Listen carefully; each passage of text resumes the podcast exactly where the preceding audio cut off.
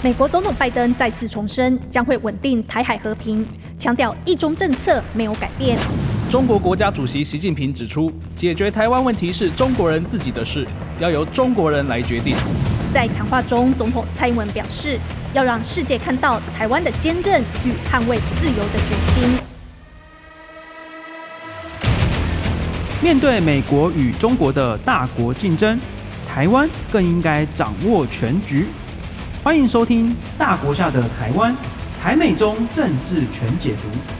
一起找回台湾的主动性，成为一个有观点的行动公民。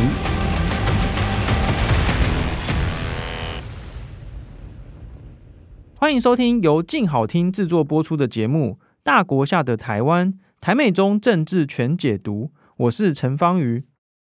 时间过得很快，二零二四年台湾和美国都将要进行大选，还记得吗？在拜登政府刚上台的时候，美国政府一直强调台美关系坚若磐石 （rock solid）。那许多台湾媒体呢，也不断讲说台美关系是史上最佳，不断的有各种突破。诶，这到底是不是真的呢？我们待会会来盘点一下。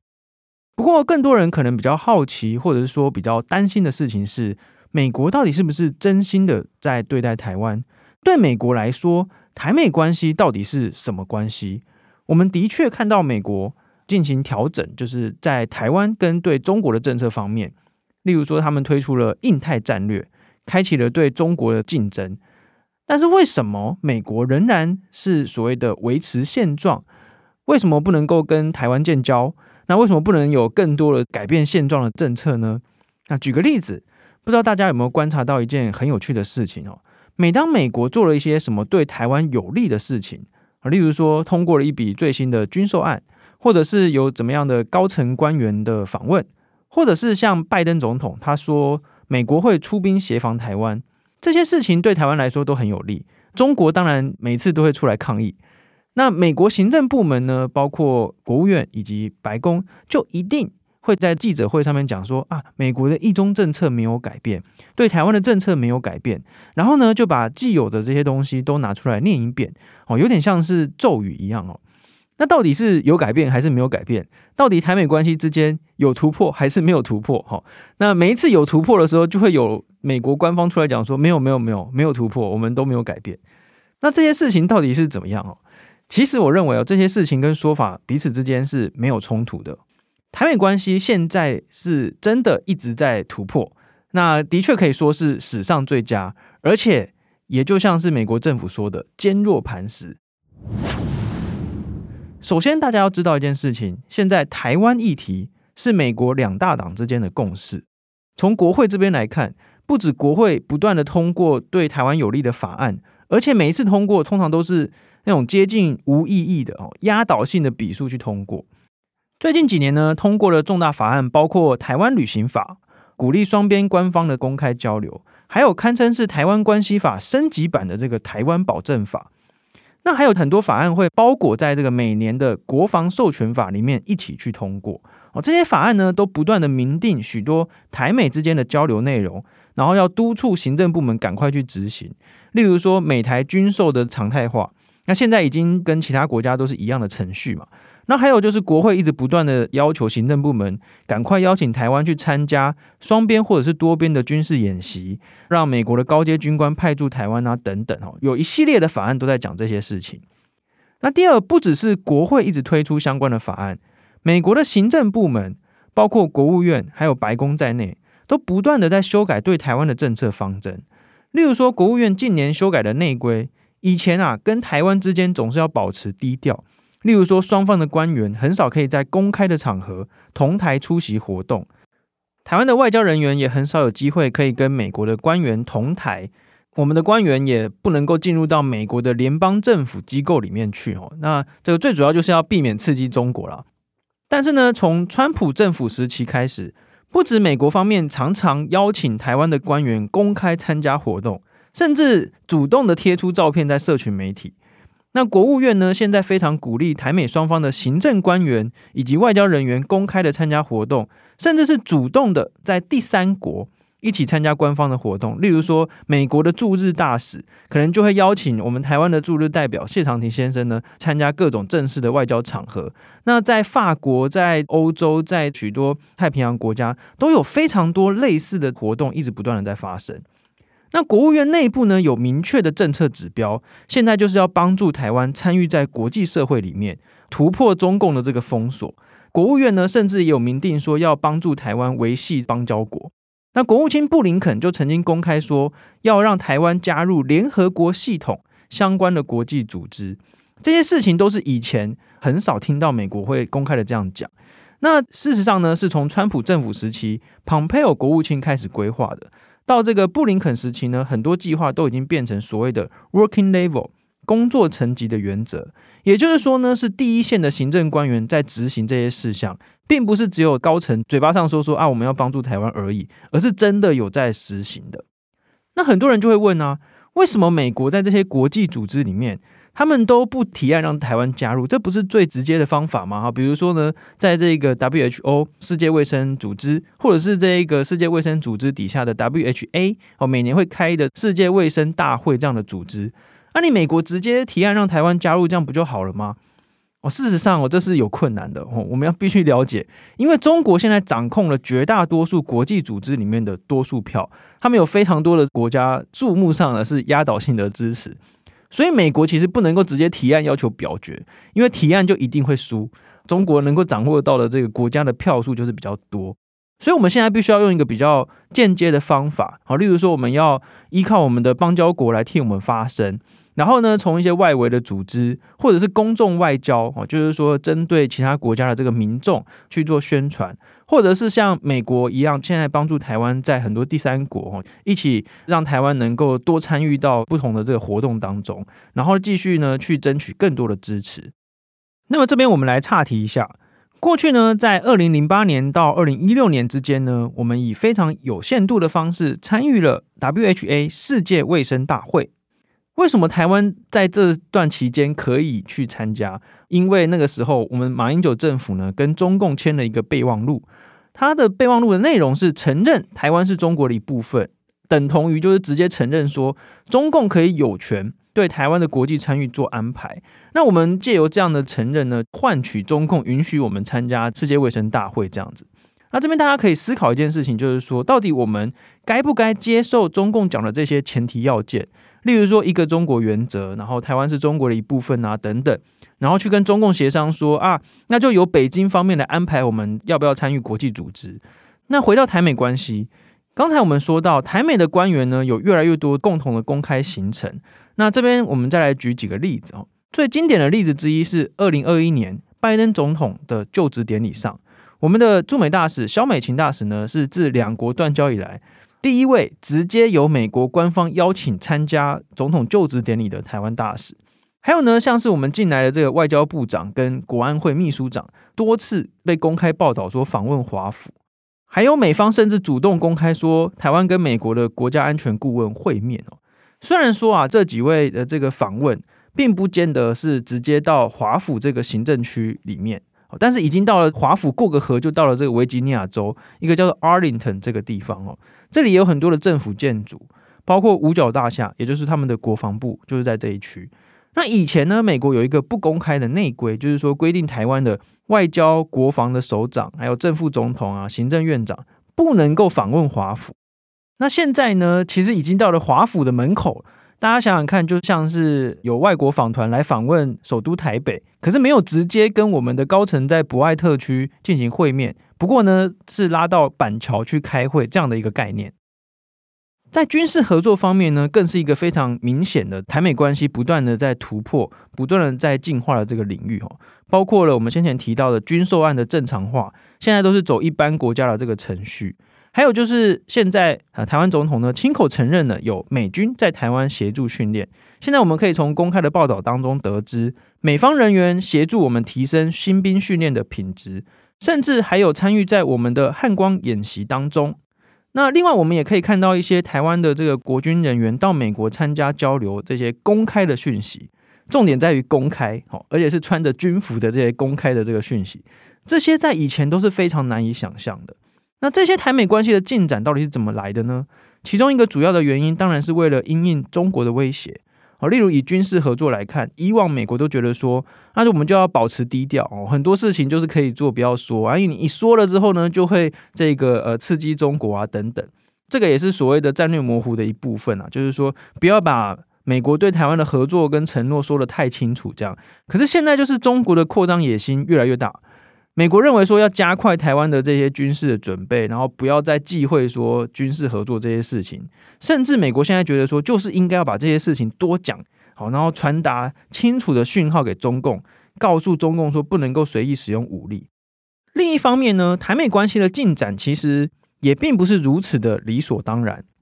而是呢要靠长期的累积，包括外交人员们到处努力的交朋友。那台美人社团，也就是住在美国的台湾人社团，这些人呢，不断的进行草根性的活动，包括去游说美国国会议员，或者是办各种各式各样的活动，去推广台湾、宣传台湾，让大家更认识台湾等等。有非常多的台湾人在世界各地用各种方法，努力的去说服其他人说，跟台湾交往是非常必要的事情。那更重要的事情是，台美双方现在有很多共同利益的追求。尤其是台湾自己展现出来的这个自我防卫的决心，然后呢，台湾在商业、科技、社会等等许多的层面，跟美国的目标是一样的。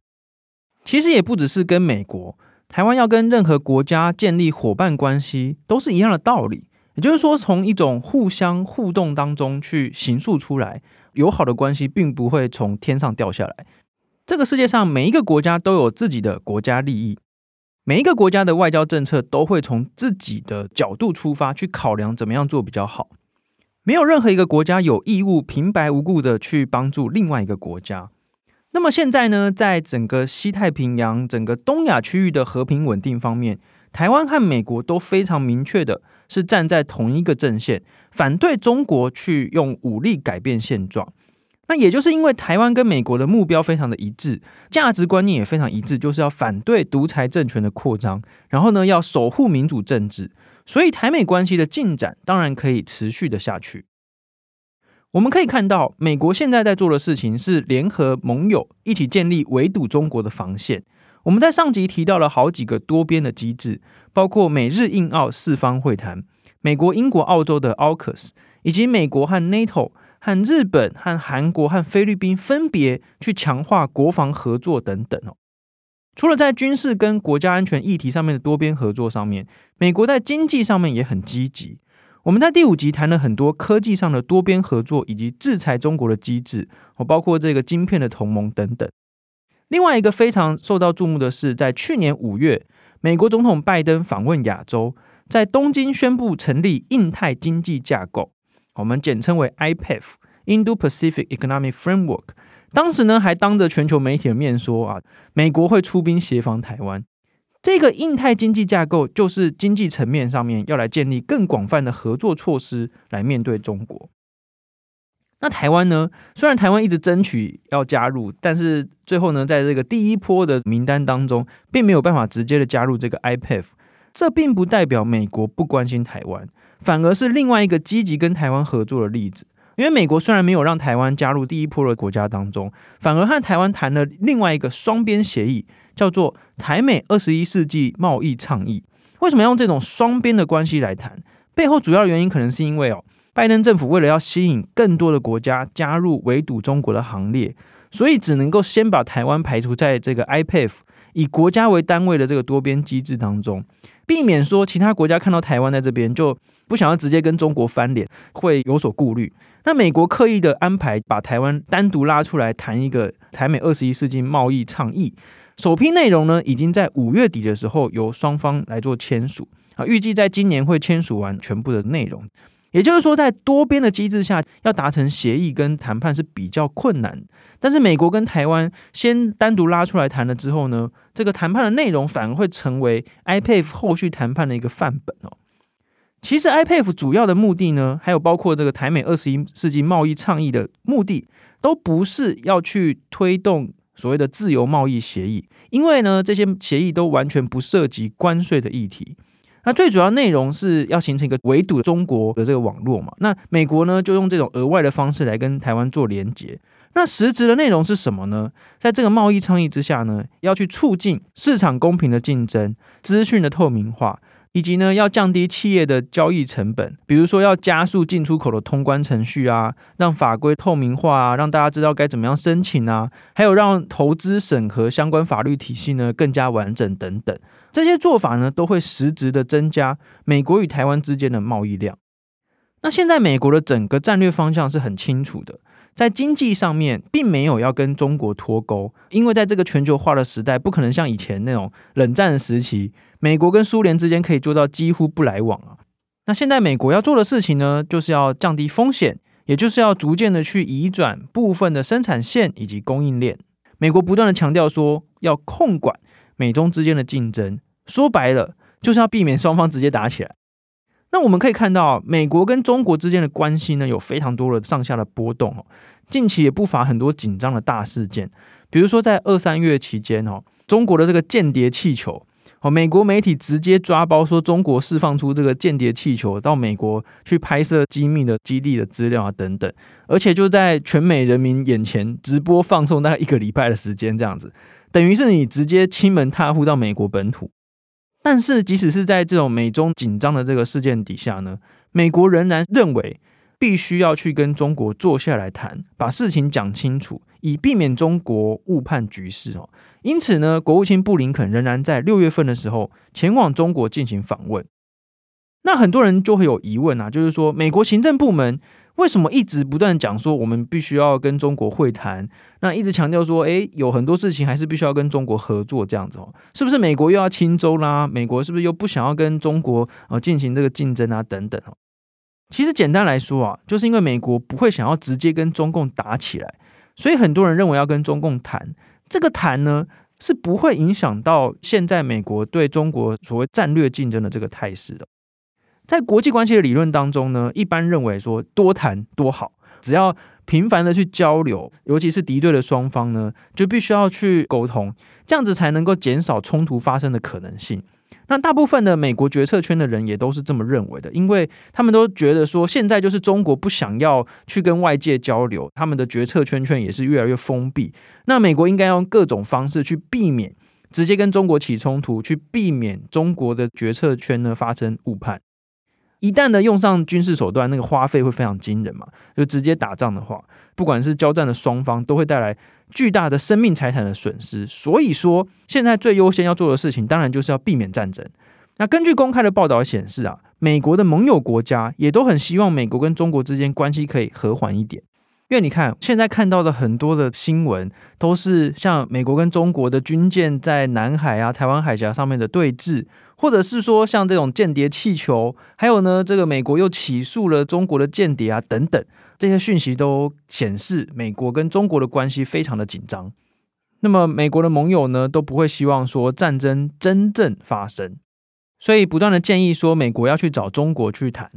也就是在这样的情形之下呢，诶，美国国务卿布林肯最终仍然还是去安排了对中国的访问。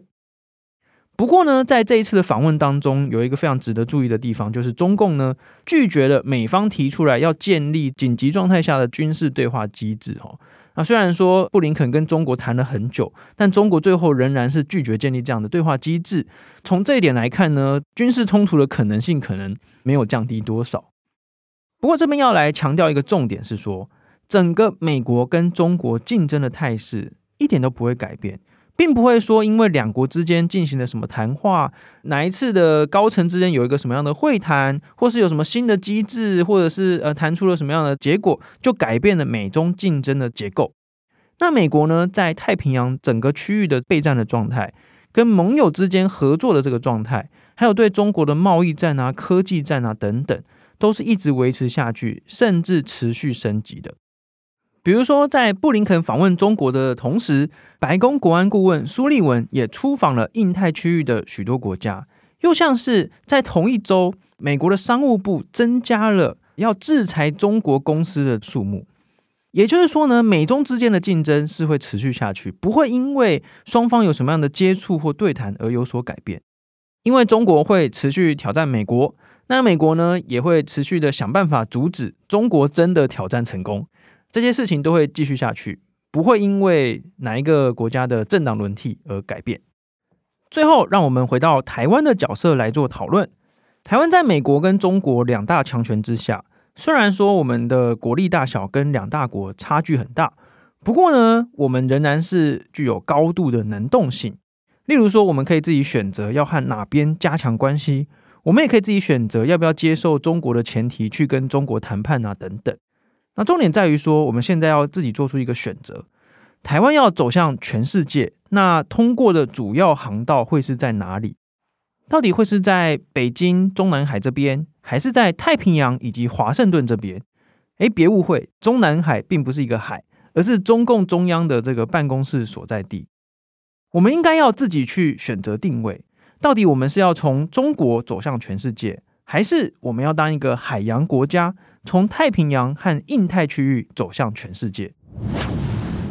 在听完我们十集的讨论之后，我会希望大家能够获得一些实质的收获。然后呢，善用一些分析的工具去看待美中台关系当中大大小小的事件，尤其我们在做决定的时候，必须要考量到整体国际局势以及大国之间的权力结构分布以及走向。我们现在马上就有一个很好的例子可以拿来试用。从六月中开始，网络上面有很大的一个声音是在讨论到底要不要重启服贸。服贸指的是对中国的服务业贸易协议。那十年前的这个六月二十一日是台湾与中国签订服贸协议的日子，很快的就已经十周年了。只是后来在二零一四年三月份的时候，立法院想要通过批准服贸协议时，被太阳花运动给挡了下来。而现在呢，主要的在野党总统候选人似乎都主张要重启服贸。那我们到底该怎么样看待服贸呢？大家要思考的重点有几个。二零一四年那个当下，全世界还没有对中国产生太大的警觉性。当时美国也还没有推出印太战略，没有说要跟中国做战略上的竞争。所以那个时空的背景下，服贸大概就是单纯被视为一个促进投资与经济成长的一个贸易协议。可是现在美中贸易战、科技战已经开打了。如果说我们再去签服贸，也就是说要全面引进中资。投资到台湾的大部分产业当中，而且其中还包括电信业啊、电子业这些产业哦。那等同于就是要在美中竞争这个态势当中，直接去站队在中国队这一边。比如说，现在美国要从中国去转移他们的供应链，然后要去风险化。比如说，美国禁止联邦政府机关通讯设备使用中国公司的产品。可是，如果台湾非常强的这个电子通讯产业引入了中资，这代表的意义不就是要直接去挑战美国去风险化的这个原则吗？如果说我们了解了国际局势的变化，那就可以知道，服贸绝对不会只是一个单纯的经济协议而已，而是会让台湾在整个地缘政治位置上面做了一个非常剧烈的转变哦。从这个角度来看，台湾其实是有自己的能动性，我们可以决定说，我们在整个美国、中国大国竞争的态势下，要站在哪一边。这个是由台湾的人民自己去做决定的。那简单来说呢，我们在看待国际事件以及决定台湾要怎么做的时候呢，要看的是其他相关国家国家利益考量是什么，他们为什么要这样做，以及我们要做的事情跟哪些国家的国家利益比较相近。那我们接下来要不要往那个方向去做努力？美国呢，是台湾对外关系最重要的国家，所以我认为我们应该要多了解美国。其实也不只是针对美国。台湾现在在做的事情，就是努力的证明，我们可以在国际事务当中扮演很重要的角色。这当中的角色包括在经济上的，在科技上面所展现出来的实力。另外，当然也有包括在文化上，还有在价值层面上面的这个软实力。那当然还有最重要的是，包含台湾在军备上面展现出了自我防卫的决心等等。虽然说我们与大部分的国家都是处在一个非官方的关系，没有正式的邦交国的外交关系，可是呢，各方面的交流都持续在进行。这几年呢，也越来越密集。一直以来，台湾人们都在全世界努力证明自己的存在。我们现在能够做的事情呢，就是要延续这样子渴望参与国际事务的热情。至少，我们可以从了解国际事务开始做起。感谢大家收听由静好听制作的《大国下的台湾》台美中政治全解读。祝福听众朋友们都能够成为有观点的行动公民。阿共打来怎么办？美国会出手吗？美国的一中政策战略模糊又是什么意思？大国下的台湾关注美国是所有人的功课。由美国台湾观测站撰写，静好听制作的《为什么我们要在意美国》有声书，从台湾的视角观察美国政府。在众说纷纭的迷雾中，看清真正的台美关系。